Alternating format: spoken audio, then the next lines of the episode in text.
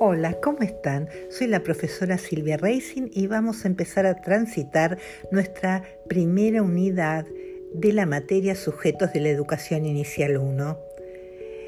En principio, de lo que vamos a hablar hoy es de la complejidad del mundo actual para poder concebir el concepto de infancia y entender que este concepto no es algo que surge en la actualidad, sino que es la construcción de un devenir histórico, social y cultural.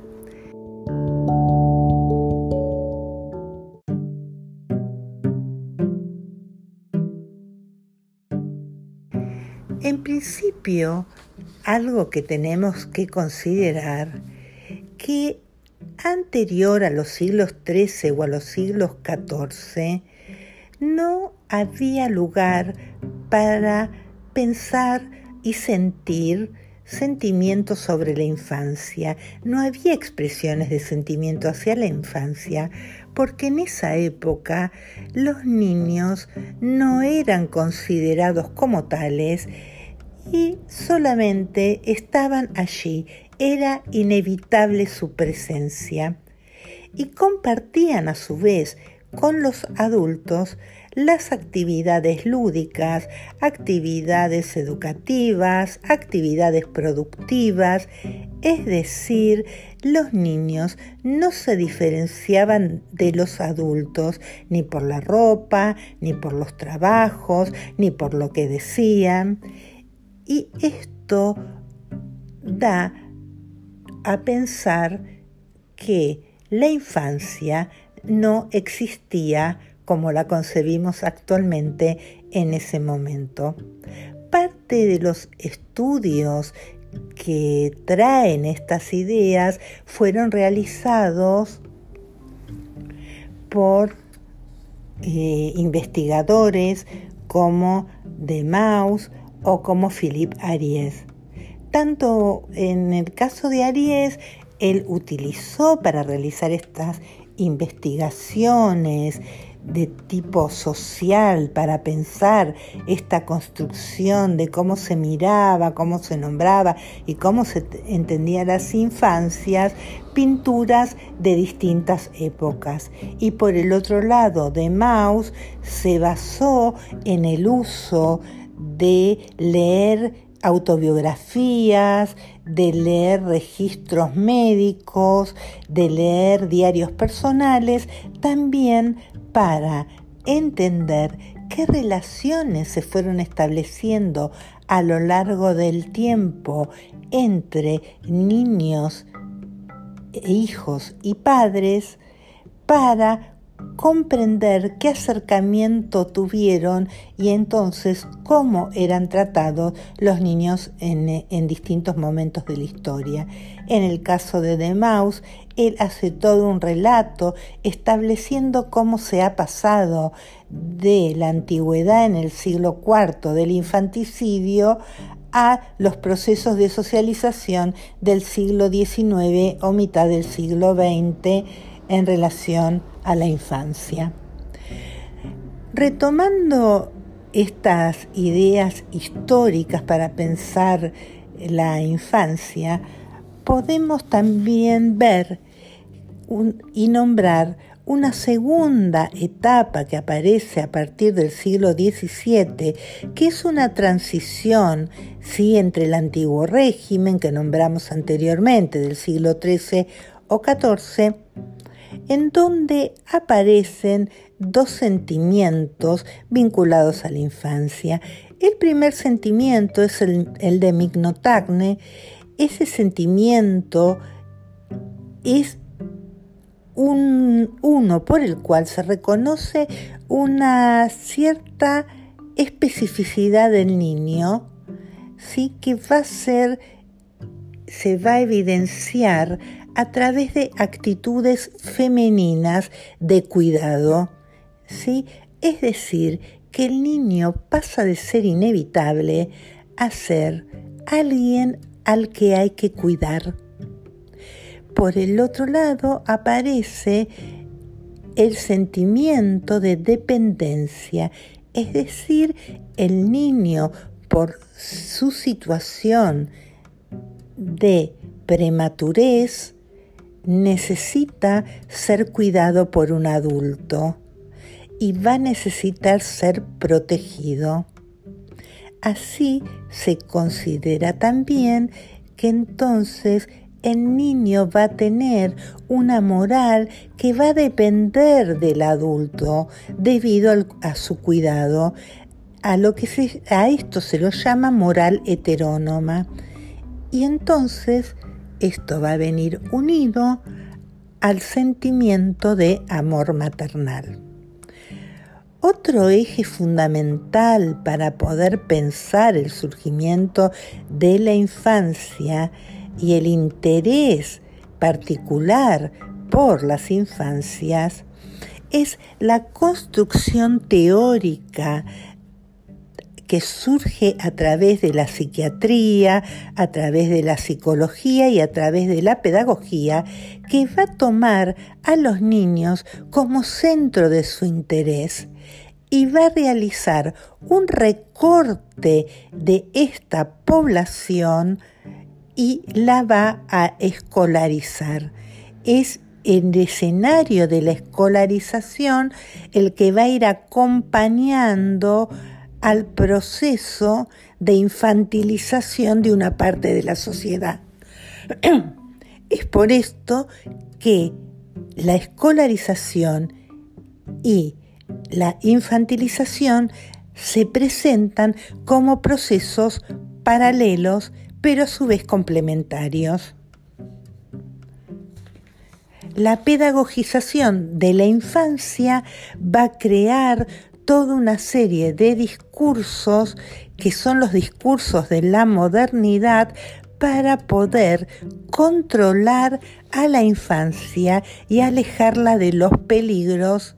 del mundo externo y el mundo que hasta puede ser de los adultos. Va a surgir entonces la idea del escolar y la idea del pedagogo, que van a estar ambos incluidos en instituciones especializadas,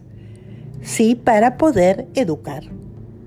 Entonces, ya no vamos a pensar únicamente al niño en un contexto específico como es la escuela, sino que vamos a pensar a un niño vinculado a un régimen específico de trabajo dentro de la escuela moderna vamos a pensar a ese niño situado en un régimen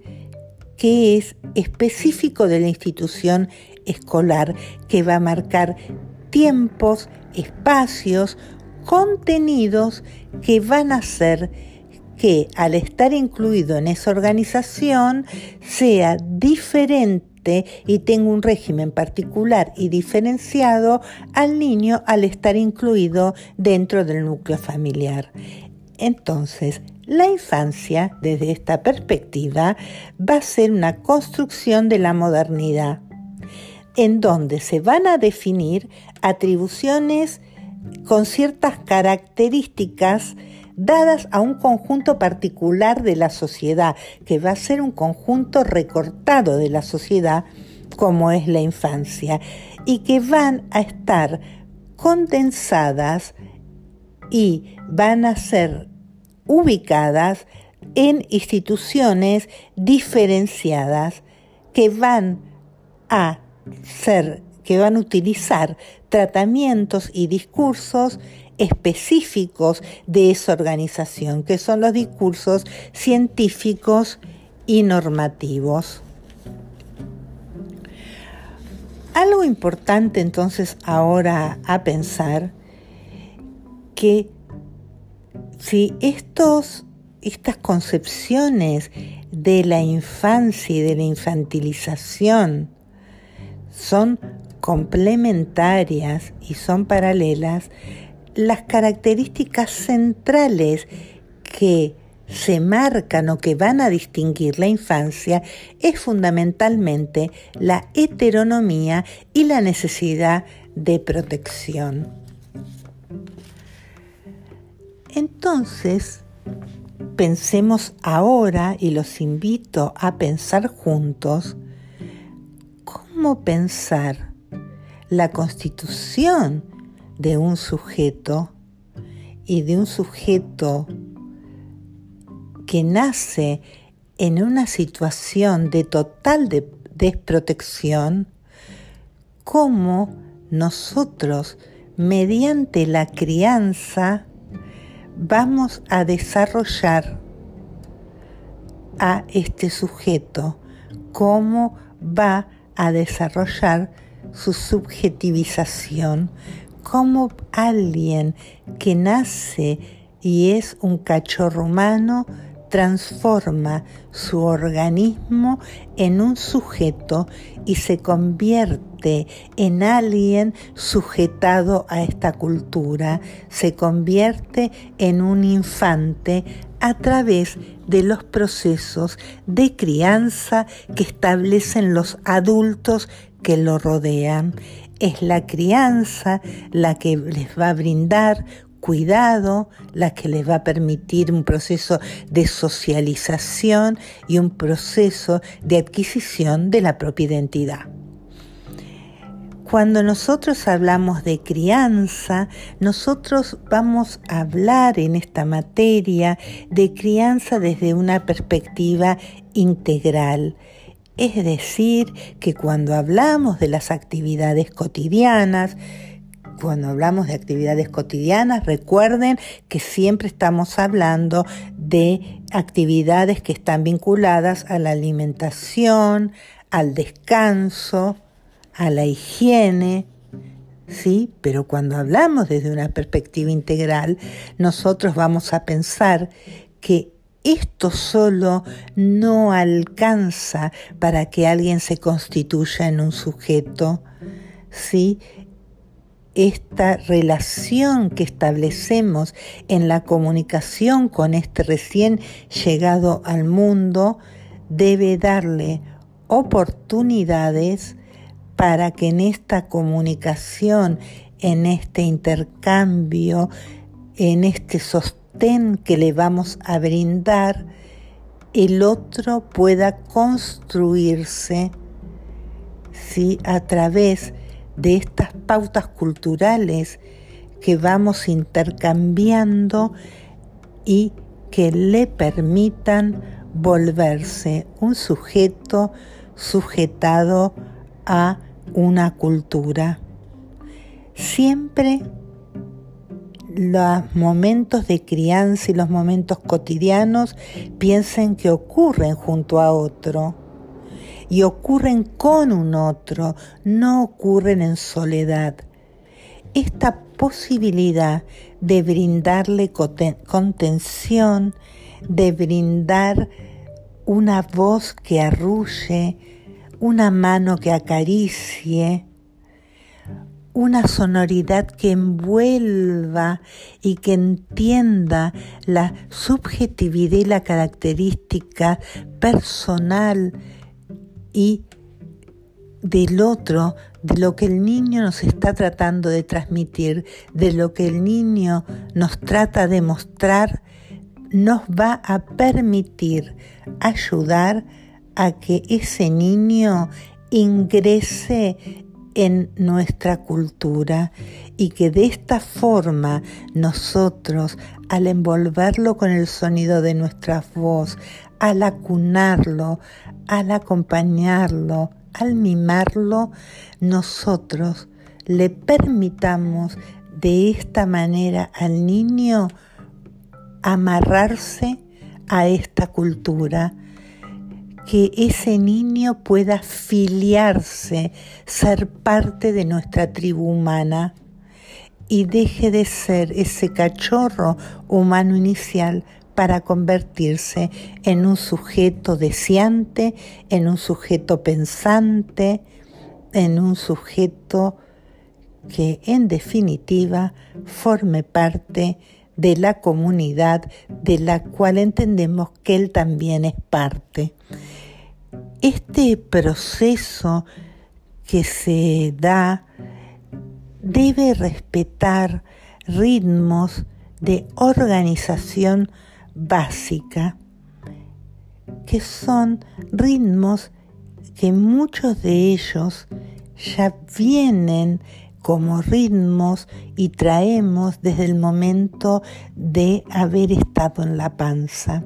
Muchos son los ritmos que escucha el bebé cuando está dentro del cuerpo de la madre. Escucha el ritmo del corazón en latidos que son acompasados. Escucha los ruidos y el mecimiento que le hacen los pulmones cuando la madre respira Escucha los movimientos y los ritmos que surgen cuando la madre camina y el bebé flota dentro del líquido amniótico. Todos estos ritmos van a formar parte de ritmos que se van a acoplar a la organización del comer, del dormir y de el estar limpios. A estos ritmos de crianza que sumados al deseo que le pongamos como adultos sobre el devenir de este niño pequeño, a este deseo en donde apostemos a el cuidado y al crecimiento de este recién nacido le permitirá ir construyendo en forma paulatina su autonomía e irse saliendo paulatinamente también de la prematurez que trae en el momento de su nacimiento. Es decir, esta relación y este diálogo que iniciamos con los bebés y con los niños muy pequeños, lo que hace es cubrirlos afectivamente, sí, a modo de cuidado. Y esta modalidad que los adultos ejercemos interviniendo sobre el cuerpo del niño, en la forma de hablarles, en la forma de acariciarlos, en la forma de acunarlos, va a ir construyendo en ellos un modelo para ser y para hacer en el mundo de determinada manera. Siempre que cuidemos a un niño, un bebé, esta relación siempre es un movimiento a doble vía, en donde nosotros como adultos vamos a intentar comprender al niño, vamos a intentar cubrirle sus necesidades, mientras a su vez el niño va a tratar de comprendernos a nosotros es decir, que el niño también va a tener la libertad de recibir o de rechazar aquella cobertura que nosotros queramos darles. Este vínculo tan cercano que en principio se da entre el niño y la madre o entre el niño y cualquier otra figura significativa que esté dispuesto a maternarlo, es decir, a ejercer estas cuestiones de crianza van a tratar de ir generando en esta relación un conocimiento de ritmos, de tiempos y de secuencias que se transmiten a través de los movimientos que se van acomodando entre el cuerpo de uno y el cuerpo del otro. Y estos ritmos y estos tiempos y estas secuencias en que debemos aprender unos de los otros se van a dar tanto al principio de la vida del niño con la figura significativa que lo cuide y que brinde elementos para su crianza, como también posteriormente se va a dar en la relación en el jardín maternal entre este niño y el docente. Esta calidad de cuidado, si este cuidado es de calidad, va a ir construyendo entonces la, una idea de sí mismo para el niño basado en la confianza, una confianza que se va a tener sobre sí mismo, una confianza que se va a desarrollar en relación a los vínculos con el otro y también se va a desarrollar una, una capacidad de confiar sobre la propia posibilidad de aprender. Todas estas construcciones se realizan a través de las vivencias cotidianas que un bebé y que un niño muy pequeñito va teniendo en relación a los vínculos que establece con los otros. Y esta relación está marcada por la organización de ritmos de ritmos de energía, de ritmos de alimentación, de ritmos del sueño y de la vigilia, de los ritmos de la afectividad, de los ritmos del movimiento cuando acunamos a un bebé pequeñito, de los ritmos que nosotros realizamos cuando tratamos de calmar a un niño que llora y tratamos de que él salga de esa experiencia caótica todos estos ritmos que son ritmos a los que se llama ritmos también madres, sí, porque constituyen el primer momento de vinculación afectiva entre el niño y la madre o entre el niño y el maestro o el niño y figuras significativas vinculadas a la organización del comer, del dormir, del estar higienizado, estar limpito, son todas situaciones que van a ir haciendo que el niño vaya entrando en una comunicación con el adulto y fundamentalmente una situación que haga que él se vaya constituyendo en, su, en sí mismo y vaya muy de a poco diferenciándose entre él y el otro.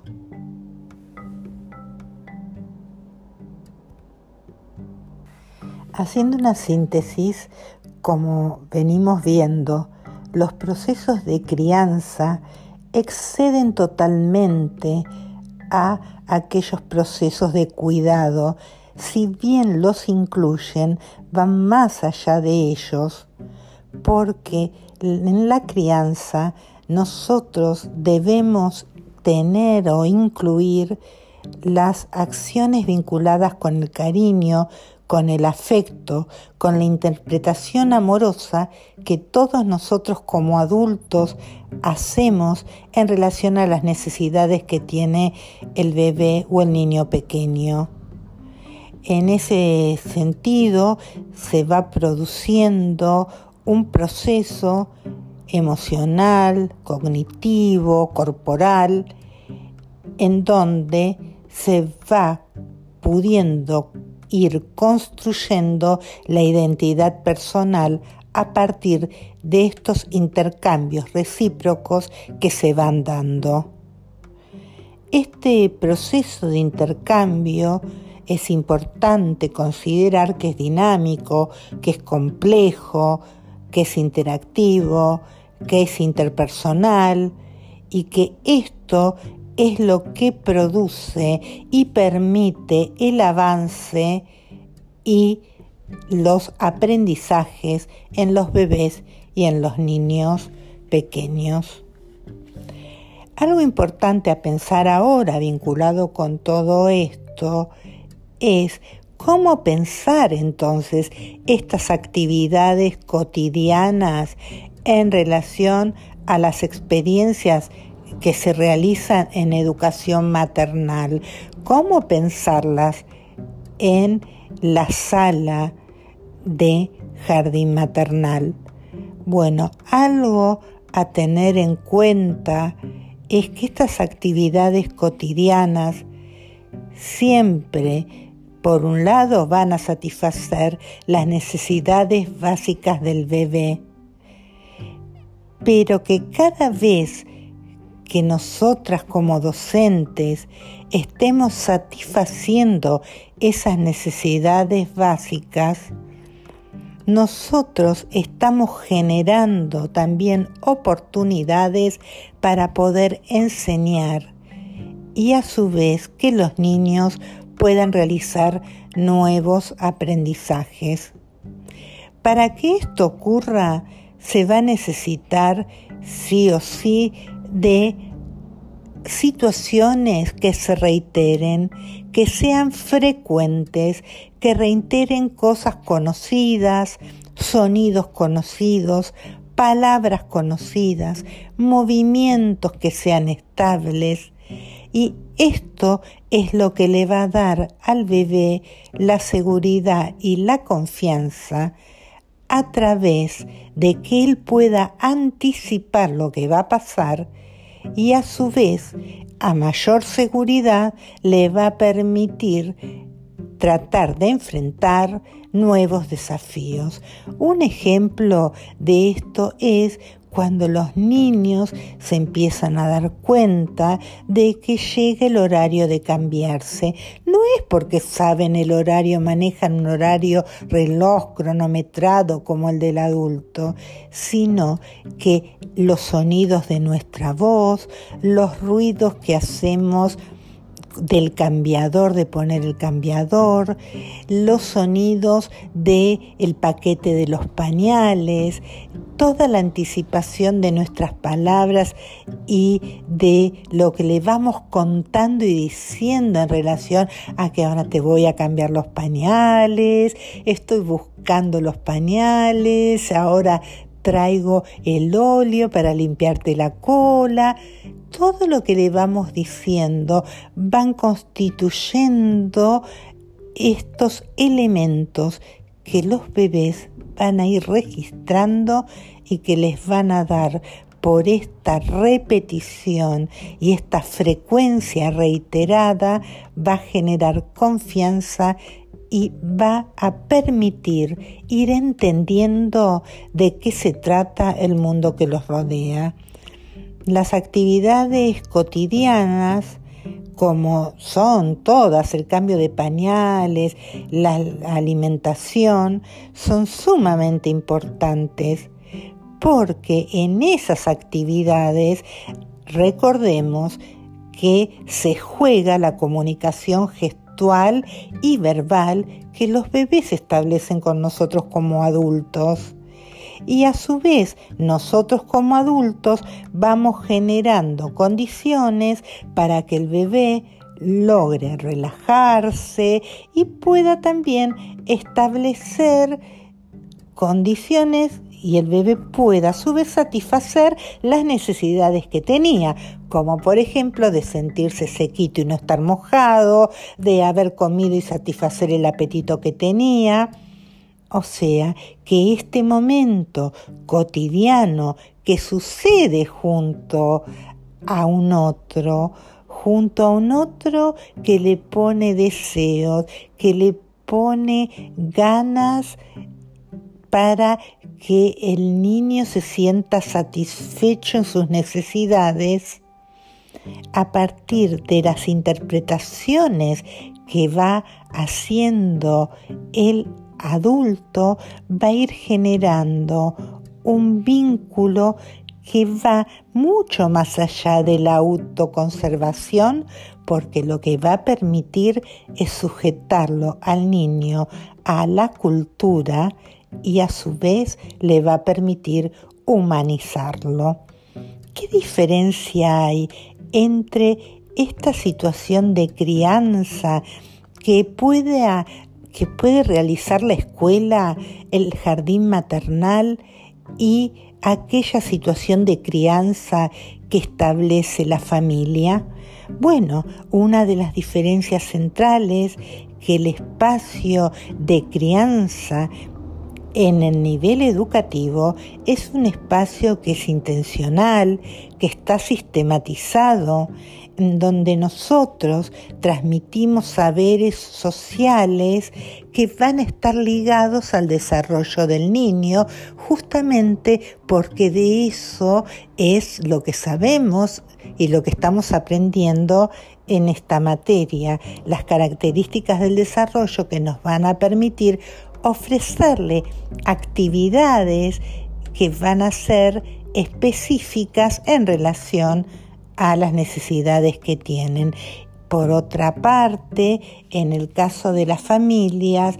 todas estas actividades que se hacen en la vida cotidiana y hogareña son actividades que en general se caracterizan por ser intuitivas, por ser espontáneas y no estar planificadas de antemano. Todo esto, ya sea en la casa como en la escuela, está regido y va a estar regido por rituales, ¿sí? que se realizan vinculadas a situaciones de repetición cotidiana y que van a estar sostenidas por el lenguaje y por los juegos que nosotros hacemos cuando cambiamos un pañal o le decimos te como te como la panza y sacamos el pañal por todo lo que hacemos con nuestra voz, con nuestras caricias con todos nuestros contactos que le van a permitir al bebé anticipar lo que viene y así ir humanizando todos los actos rutinarios que hacemos cotidianamente con el bebé. Bueno, hasta acá llegamos y seguimos la próxima.